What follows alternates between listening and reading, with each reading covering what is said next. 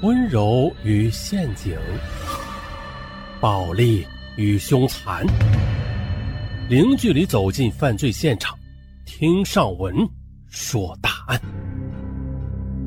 本节目由喜马拉雅独家播出。一家凭借过人的胆识与才智，在商品大潮中拼搏了七年。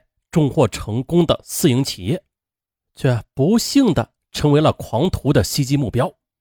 歹徒向他们伸出了灭绝人性的魔爪，制造了平凉有史以来最大的一起敲诈勒索百万巨款、绑架年仅七岁小学生作为人质的特大绑架案。下面我们从头说。一九九六年六月十八日早晨，天阴沉沉的。小豆豆和往常一样，被他父亲送出家门，独自一人拿着呼啦圈，天真活泼的向学校走去了。突然，一辆白色微型面包车戛然而止，车上窜下来两个小伙子，将小豆豆的眼睛和嘴用布这么一裹，就抱上了车。一溜烟的，白色面包车就逃进了深巷子，任凭小豆豆怎样的挣扎，没用。没过几分钟。他的手脚都被胶带给捆绑起来了。上午九时五十二分五十四秒，富强有限责任公司经理欧阳办公室的电话骤然响起，他以为又是联系生意之事呢，便抓起了电话。可是呢，电话里却传出狰狞的喊声：“你儿子被我们带走了，已服用了安眠药，你准备好一百万来领人吧。”呃，什么？电话未落呢。欧阳就如同是晴天霹雳，五雷轰顶啊！十时二十五分三十三秒，小豆豆他爷爷的手机也响了。准备一百万来领你的大孙子吧，不许报案，否则我们让你们永远见不到他。听到小豆豆被绑架了，一家人好像是乱了麻似的，一时之间不知所措起来。可等心情平复下来之后，欧阳还是报了警。突发绑架案，警方闻警机动。十一时二十三分，平凉市公安局崆峒分局幺幺零指挥中心接到报警：富强实业有限责任公司老总欧阳称其儿子小豆豆被歹徒绑架了，并且索要一百万元来换人。案情重大呀！指挥中心立刻的上报分局以及市局领导。啥时间呢？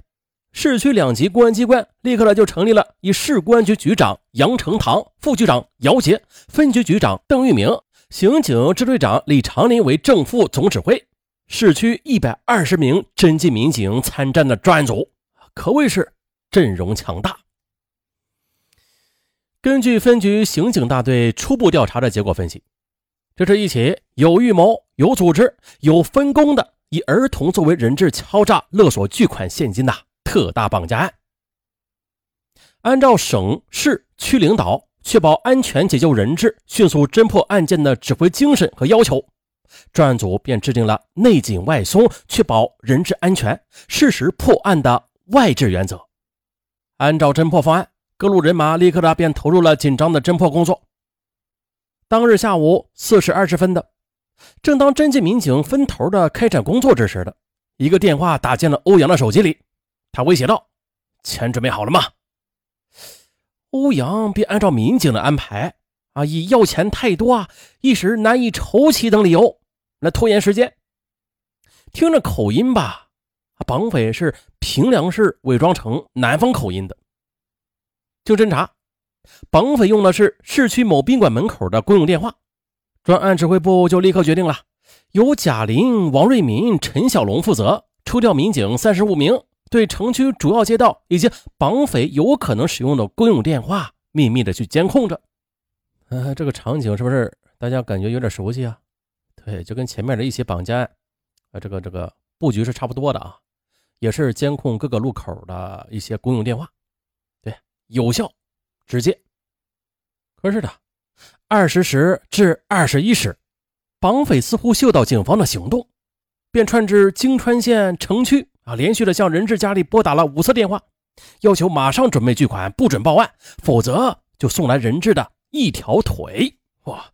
这孩子的爸爸和爷爷吓坏了，立马就把这一消息转告给了警方，指挥部就立刻命令对京川县城的公用电话进行布控。可是啊，这样下去也不行啊！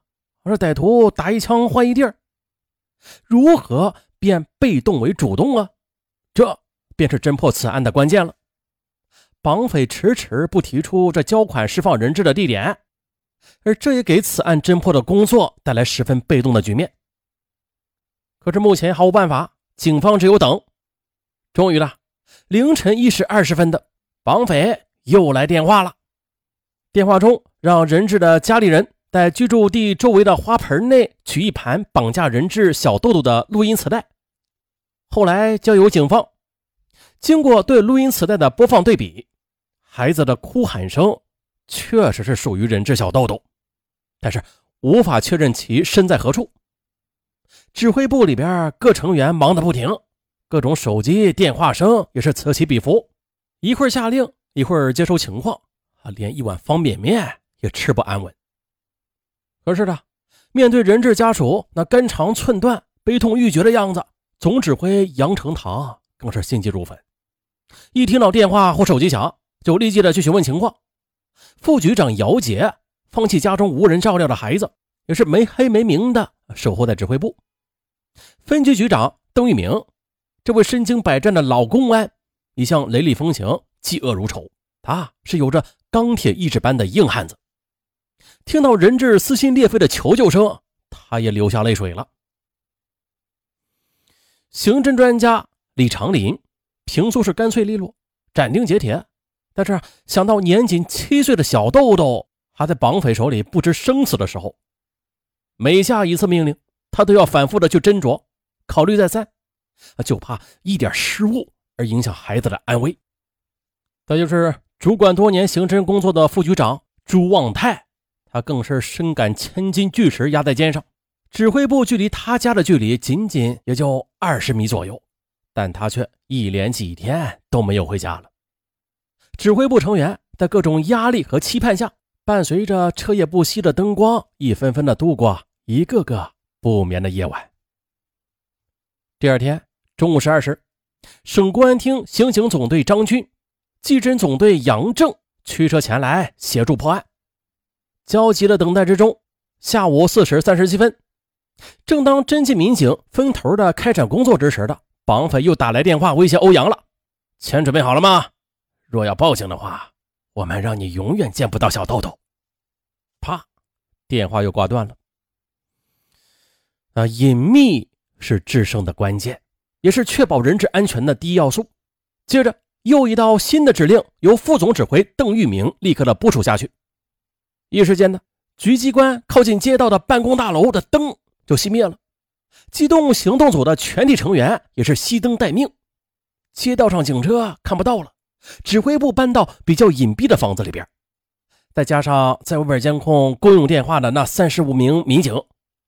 在摄氏三十多度的烈日之下的白天，挤在车上汗流浃背，饥渴难耐；晚上又在露天的蚊虫中叮咬，下半夜又是透心的凉。随着专案组民警的隐蔽，这绑匪也躲了起来。二十号的白天没有一个电话，这可急坏了专案民警。哎呦，难不成这绑匪已经发现警方的行动了？孩子的家人和民警都不敢再往下想下去了。哎，终于的，二十时二十二分的，狡猾的绑匪啊，居然从一家医院里打来电话，要求人质家里准备八十万旧版人民币，新版的不要。啊，具体是啥原因，上门也不明白。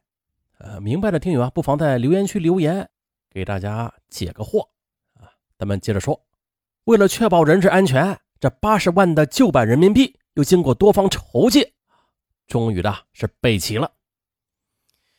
二十一日早晨七时许，又等待了一夜的专案民警，个个眼睛通红，饥肠辘辘。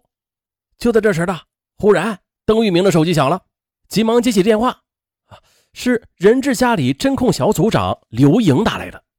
电话里向这边汇报啊，说这绑匪刚才打电话了。要求人质家属只许来两个人，一男一女，坐上微型面包车到华亭县去交换人质。好啊，狐狸终于要露出尾巴了。